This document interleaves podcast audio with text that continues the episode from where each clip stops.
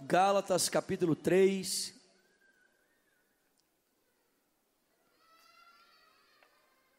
A partir do versículo de número 1.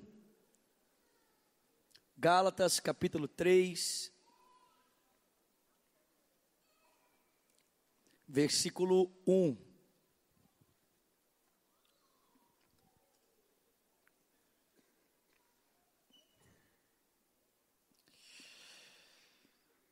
Quero falar nessa noite sobre avivamento. Gálatas 3, verso 1. Esse é o tema que um pregador chamado Martin Lloyd Jones deu a esse texto na sua exposição.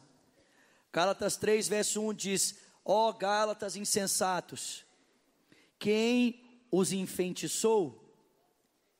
Não foi diante de vocês, não foi diante dos olhos de vocês que Jesus Cristo foi exposto como crucificado?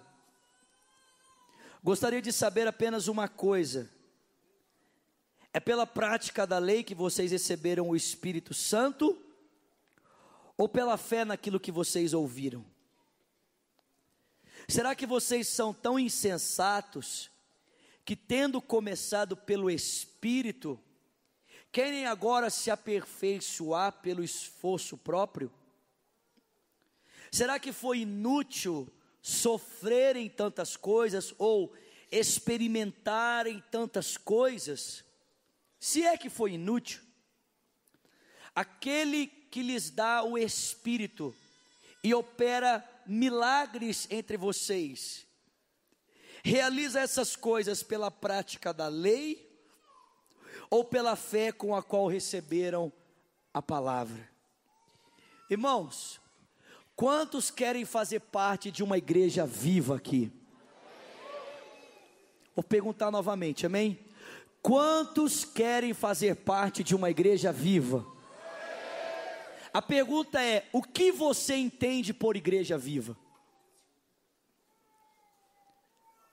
Se nós falamos que queremos fazer parte de uma igreja viva, em primeiro lugar, precisamos definir o que significa uma igreja ser viva.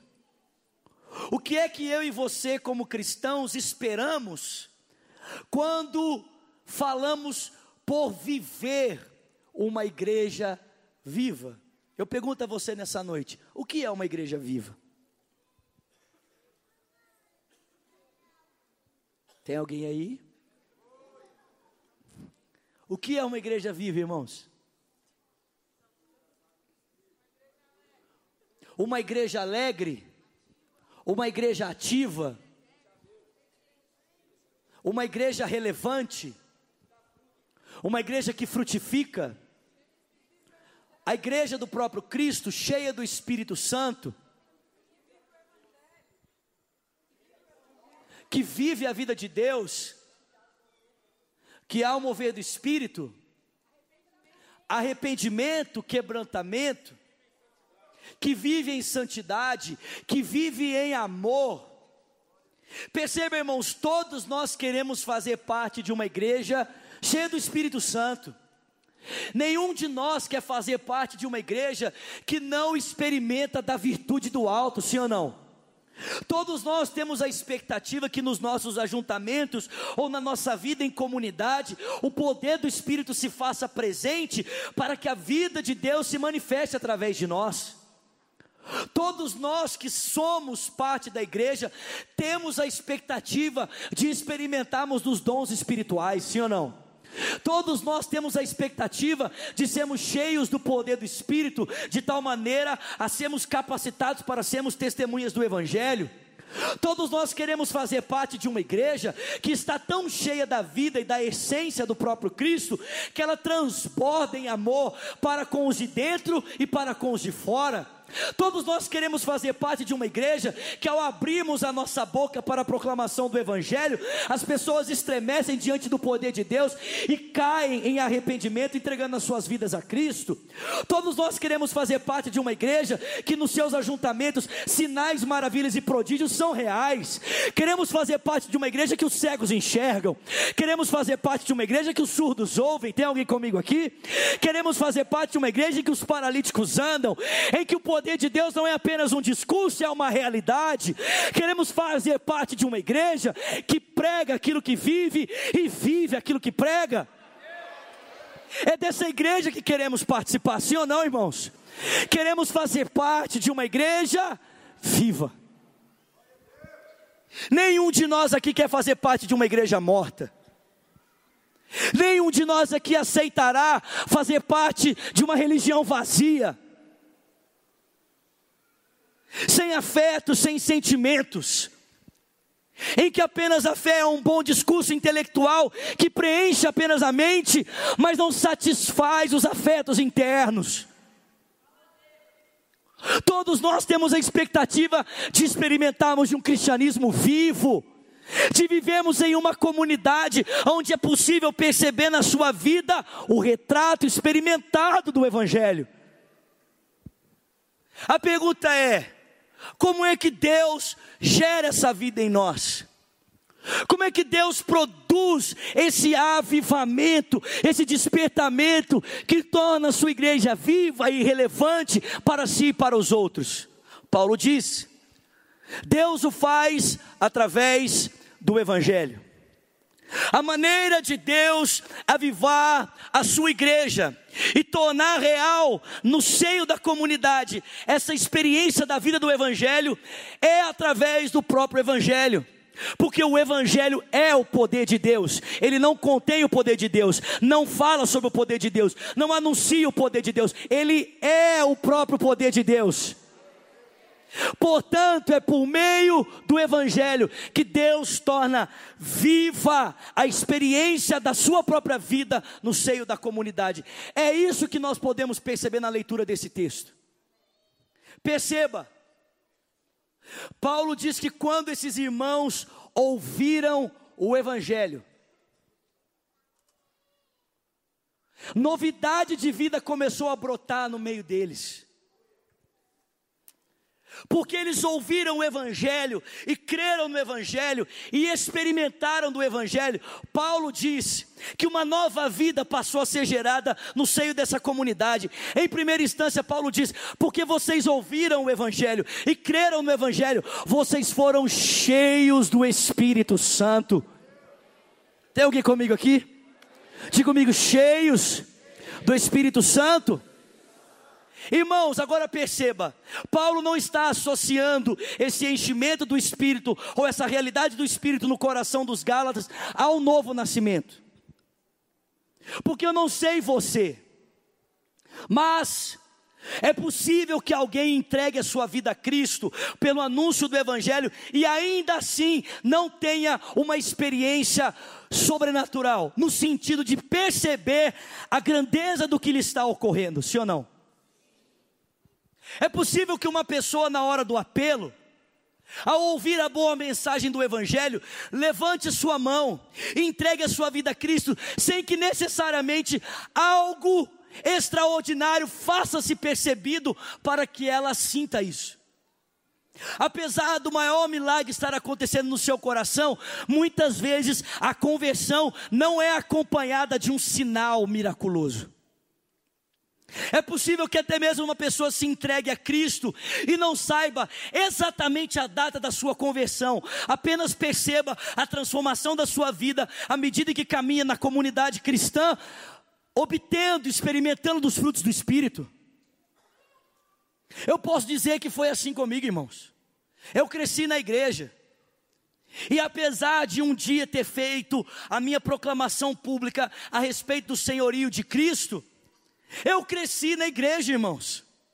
Eu não sei dizer para você exatamente o momento preciso na história em que a minha vida foi transformada em uma nova vida pela ação do Espírito Santo. E muitas pessoas podem se identificar comigo aqui nesse sentido. Apesar de saberem, saberem e saberem e ter a plena convicção de que são nascidos de novo e são verdadeiros cristãos, eles não sabem precisar o momento histórico em que essa ação para a conversão aconteceu no seu coração. Por quê? Porque nem sempre o novo nascimento vem acompanhado de uma evidência extraordinária. Mas, se eu perguntar para você o dia que você foi batizado no Espírito Santo, você não vai se esquecer. Sim ou não? Quantos aqui são cheios do Espírito Santo? Quantos foram batizados no Espírito Santo? Meu irmão, eu tenho plena convicção que você não se esquece desse dia, como eu não me esqueço do dia que eu fui batizado. Eu estava no monte, eu tinha sete anos de idade, e o Espírito de Deus veio sobre mim. Eu era ainda uma criança inocente, pouco compreendia as coisas que estavam acontecendo, mas quando aquele calor começou a consumir o meu corpo, eu não tive dúvidas de que algo extraordinário estava acontecendo comigo. Eu simplesmente abri a minha boca e comecei a falar em outras línguas. E muitos podem se identificar comigo nesse sentido. O batismo com o Espírito Santo é uma experiência marcante. É possível você nascer de novo sem experimentar algo extraordinário, mas é impossível ser batizado no Espírito Santo e não experimentar algo extraordinário. É impossível ser cheio dessa virtude do alto e não experimentar algo diferente, inusitado, transformador.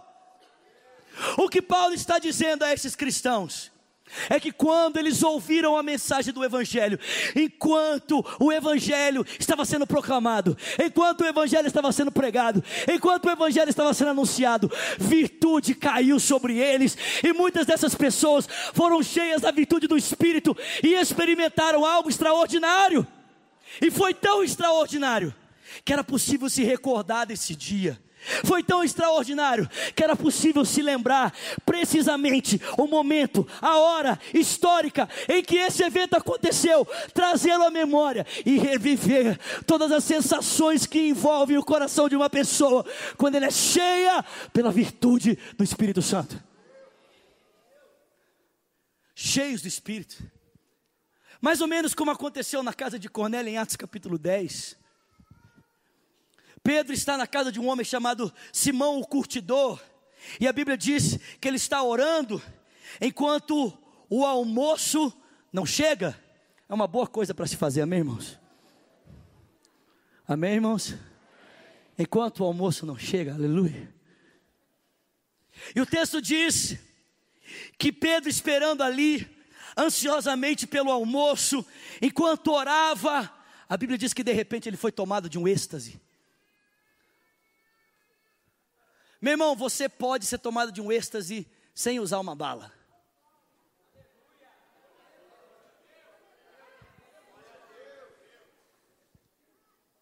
Você pode ser tomado de um êxtase sem tomar uma bala, mas deixar que o Espírito Santo tome você. E o texto bíblico diz que o Pedro foi tomado, e ele teve uma visão, e essa visão norteou a partir daquele momento as direções pelas quais Pedro passaria nos próximos dias. Pessoas procuraram, ele foi até a casa de um gentil chamado Cornélio, onde ele e toda a sua família estavam reunidos por uma direção de Deus dada através de um anjo. Meu irmão, o evangelho é sobrenatural. E quando Pedro entrou, o Cornélio falou assim: pode pregar que nós estamos tudo doido para ouvir.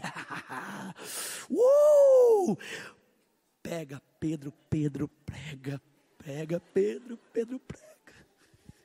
E o texto diz que o Pedro começou a pregar, irmãos. E a Bíblia diz que no meio do sermão, enquanto Pedro falava em Atos capítulo 10, versos 38, vocês sabem muito bem que Deus ungiu a Jesus de Nazaré com Espírito Santo e com poder, e que ele andou por toda parte, fazendo bem e curando aqueles que eram oprimidos por Satanás, porque Deus estava com ele. Vocês conhecem esse Jesus que foi exaltado à direita de Deus após ter entregue a sua vida numa cruz para perdão dos nossos pecados. A Bíblia diz que quando Pedro ainda pregava, o Espírito caiu. Caiu sobre eles.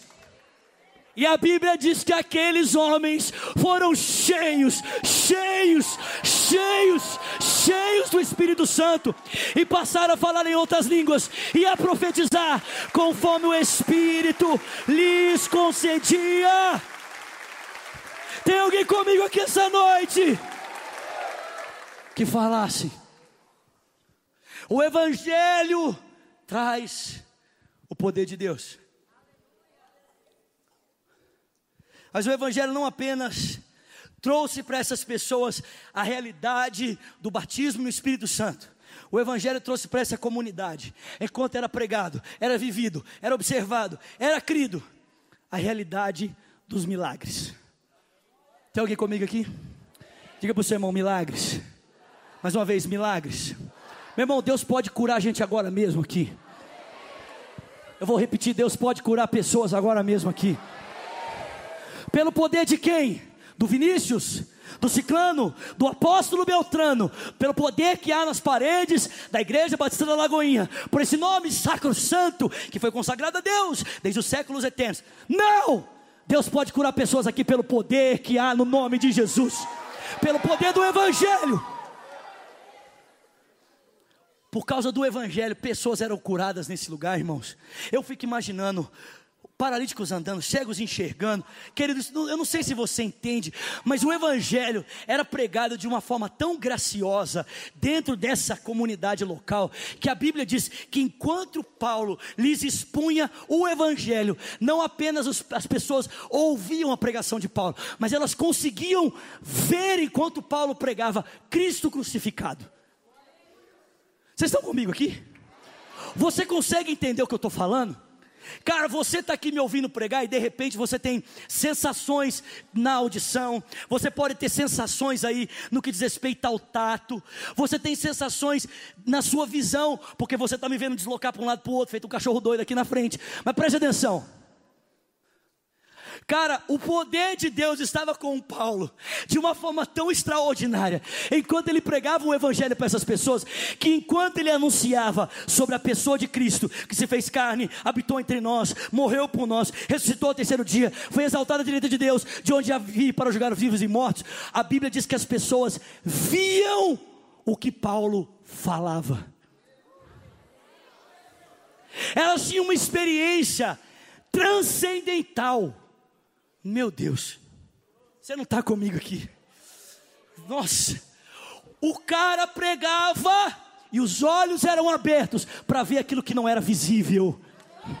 O Paulo pregava e as pessoas transcendiam as paredes do tempo, transcendiam o ato histórico temporal imediato, elas conseguiam romper os limites da sua própria imaginação, dos seus sentidos e contemplarem a trajetória do Cristo através das palavras de Paulo, pela ação do Espírito Santo. Cristo não era apenas pregado aos ouvidos, Cristo era pregado aos olhos. É como se a pregação de Paulo tivesse o poder para se tornar um grande teatro, onde Cristo podia ser encenado pelo discurso de Paulo. Meu Deus! Uau! E o que isso resultava? Milagres. Os caras conseguiam ver Jesus tocando as pessoas.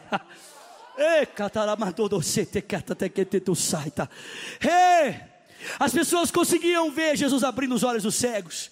Elas conseguiam ver Jesus tirando o câncer dos cancerosos. Conseguiam ver Jesus tocando o estômago, a vista, as costas, as pernas, o cérebro, a alma, sarando pessoas. Esse é o efeito do Evangelho em uma igreja. O Evangelho aviva uma comunidade. O Evangelho desperta uma igreja. O Evangelho traz vida a uma igreja. O Evangelho traz para dentro de uma comunidade a presença do Espírito Santo. Escute aqui, meu irmão. O Espírito não tem outro desejo de confirmar uma outra mensagem, senão uma mensagem que fala de Jesus. Basta você olhar para a narrativa do Evangelho o próprio Cristo, ilustrando na sua encarnação a mensagem que seria proclamada. Ele se faz carne, ele habita entre nós, ele opera prodígios, maravilhas e sinais, ele se entrega em uma cruz, ele morre, é sepultado, ao terceiro dia ele ressuscita. E ao ressuscitar, envia os seus discípulos a um pequeno cenáculo, 120 pessoas, e a Bíblia diz que ao cumprir-se o dia de Pentecostes, eles estavam reunidos, quando de repente veio do céu um som, como um vento veemente e impetuoso encheu a casa na qual estavam assentados, e foram vistas línguas repartidas como que de fogo. E Pedro vai dizer para mim e para você que a razão do Espírito ter descido, preenchido, enchido, dado graça, poder, vida a essa pequena comunidade de 120 pessoas é apenas uma: o Evangelho, o Cristo, o Cristo. que se fez carne, o Cristo que habitou entre nós. Mas parece que algo começou a comprometer essa vivacidade dessa igreja. Parece que algo começou a roubar desses cristãos essa vida produzida pelo Evangelho. E por que essa igreja começou a perder a vida? Muito simples, começou a perder a vida à medida em que se distanciou do Evangelho. À medida que nos distanciamos do Evangelho para acatarmos uma outra mensagem, a vida vai embora. Parece que o Evangelho é o crivo de Deus para dizer o quanto de vida há numa igreja. Se o Evangelho é presente à vida, se ele está distante, ela está morta. E parece que essa igreja estava começando a experimentar dos vestígios da morte à medida que o evangelho era abandonado para que uma outra mensagem fosse recebida. E preste atenção. Paulo vai dizer para mim e para você que apesar desta mensagem gerar não mais a própria vida de Deus no coração dos Gálatas, mas um outro tipo de experiência, ela parece tão persuasiva a mensagem parece ser tão convincente, animadora, que Paulo diz que esses irmãos, diante dessa proclamação mentirosa, que estava comprometendo a mensagem do Evangelho, mas ainda assim dando a ela credibilidade, eles se pareciam enfeitiçados. A palavra que Paulo usa não diz, não é enganados. Paulo não diz assim, olha, vocês parecem que estão enganados. Ele diz, vocês estão enfeitiçados. Parece que o ensino desses falsos mestres no seio dessa comunidade era como o veneno de uma víbora. Alguém que já assistiu O Senhor dos Anéis? Quem gosta desse filme? Muito bom. No filme 2, o Gandalf, juntamente com o Frodo, e os demais personagens vão até um castelo para libertar um rei que está enfeitiçado. Vocês se lembram desse? E por que ele está enfeitiçado? Porque ao seu lado foi posto junto dele um conselheiro que tem a língua como que de uma víbora. E à medida que ele fala, Aquele rei vai sendo submetido ao seu encantamento, de tal maneira que perde a capacidade do discernimento e tem a sua vida conformada à instrução que está ouvindo da língua mentirosa. É isso que o falso evangelho faz. O falso evangelho nos priva da verdadeira vida, nos conformando às mentiras, ao veneno do falso evangelho, roubando-nos o privilégio de participarmos de fato da vida de Deus, para começarmos a viver uma vida baseada numa mentira.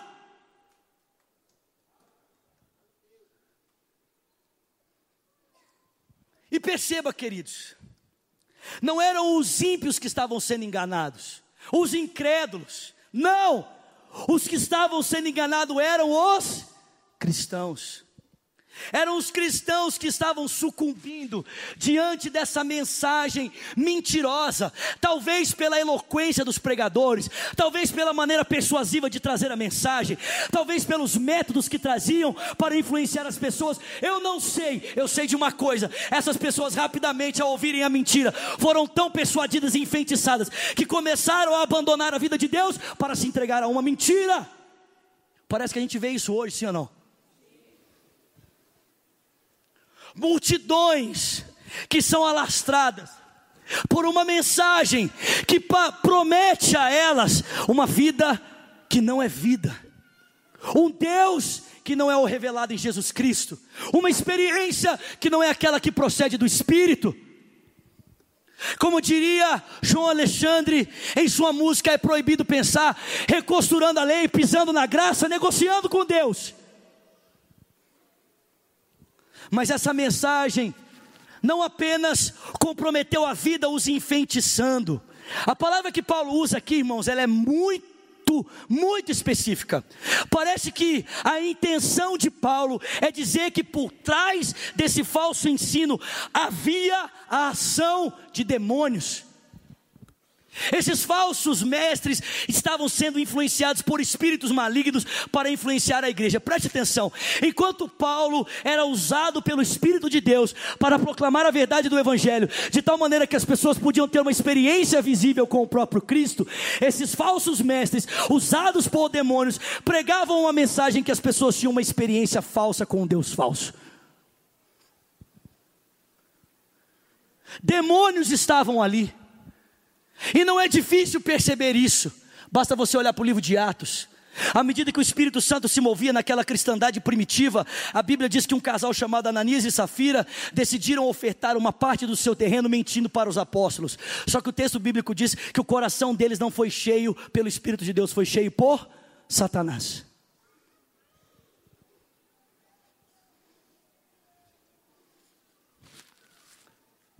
Satanás. O próprio diabo estava por trás daquela ação proposital de uma oferta mentirosa. E aqui não era diferente.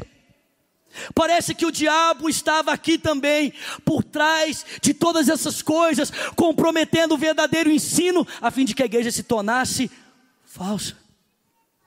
Irmão, se o diabo não consegue nos parar pela perseguição, se ele não consegue nos parar nos levando a uma vida de pecado, se ele não consegue nos parar nos tornando odiosos uns aos outros, ele vai nos parar comprometendo aquilo que é o alicerce da nossa vida, isso é o Evangelho.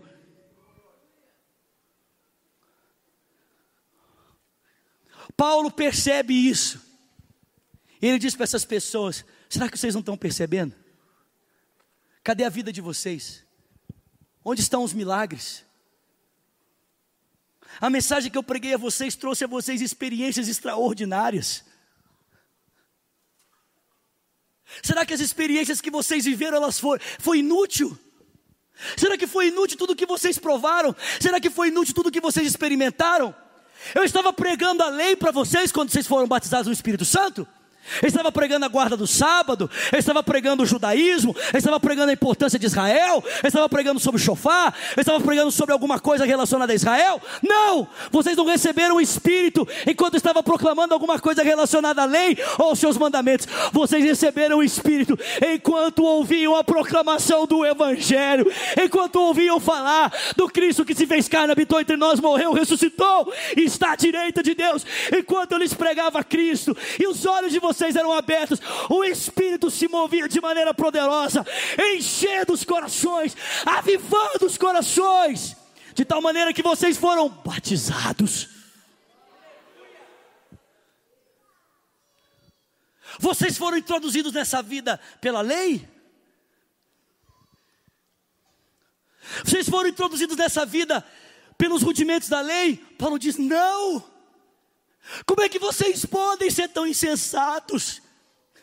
Começando pela fé em Cristo, e pelo ensino de Cristo, e pela presença do Espírito, como é que vocês podem agora estar sendo persuadidos a aperfeiçoar a vida, sua vida pelo esforço da lei? Cristo não é apenas suficiente para nos salvar, irmãos, Ele é suficiente para transformar totalmente a nossa vida. Paulo diz aos Colossenses no capítulo 1: Assim como recebestes a Cristo, assim também andai nele. Nele radicados, edificados, nele firmados em amor, crescendo em ações de graça. Ele diz: Assim como vocês receberam a Cristo, assim também andai. Como é que você recebeu a Cristo? Qual era o mandamento que você estava obedecendo?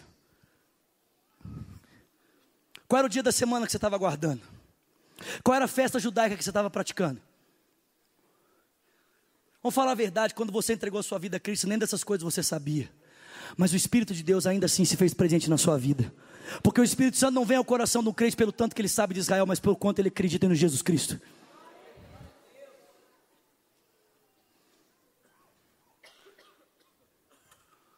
Paulo diz: Cara, vocês não receberam o Espírito enquanto obedeciam alguma coisa, mas enquanto vocês creram em alguma coisa.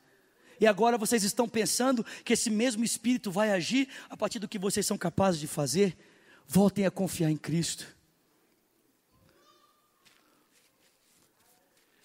Irmão, se nós queremos ser uma igreja viva, nós precisamos ser uma igreja da palavra, do Evangelho. Precisamos ser uma igreja que confia radicalmente na pessoa do Filho de Deus e se entrega radicalmente a essa mensagem, por essa mensagem. Paulo diz: vocês nunca serão aperfeiçoados pela prática da lei, vocês precisam continuar confiando em Cristo. Se Ele foi suficiente para introduzir vocês nessa vida extraordinária, Ele também é suficiente para manter essa vida extraordinária e fazer com que essa vida frutifique e floresça, para que outros frutos possam brotar através de vocês. Evangelho. É pelo Evangelho que Deus nos dá vida e é pelo Evangelho que Ele aviva a sua igreja. Eu não sei você, meu irmão, mas eu quero fazer parte de uma igreja viva. Eu não sei você, mas eu, eu não quero levar para a minha velhice o legado de uma religiosidade aparente, sem vida. Eu não quero, meus irmãos, deixar para os meus filhos e para os meus netos a história de alguém que tornou a fé cristã sobrenatural em algo diminuto, fraco, irrelevante. Eu quero viver esse evangelho, irmãos. Eu não sei você, mas eu não estou satisfeito. Eu quero mais de Deus. Mais alguém aqui? Eu quero mais de Deus para a minha vida. Paulo está dizendo: voltem para o Evangelho. Voltem para o Evangelho. O Evangelho é o poder de Deus para a salvação de todo que crê. Como é que nós podemos basilar a vida de uma igreja? Simples. Quanto de evangelho existe nela? Quanto de evangelho existe nessa igreja? É o tanto de vida que essa igreja vai demonstrar da parte do Cristo. Feche seus olhos. Há alguém aqui nessa noite que ouvindo essa mensagem reconhece que precisa entregar a sua vida a Jesus Cristo que ainda não tem essa vida do próprio Cristo em si, mas deseja recebê-la confessando Cristo como seu Senhor e Salvador. Há alguém aqui nessa noite que diz: Eu sou um pecador e preciso de Jesus. Eu quero orar por você. Ou talvez você está aqui, longe do Evangelho, você já é um cristão, mas você não está vivendo em Cristo. Eu quero orar com você também. Se você quer reconciliar, voltar aos caminhos do Senhor. Eu quero orar com você, quero orar por você. O Evangelho, o Evangelho. Aleluia. Glória a Deus. Glória a Deus. Bendito seja o nome do Senhor. Bendito seja o nome do Senhor.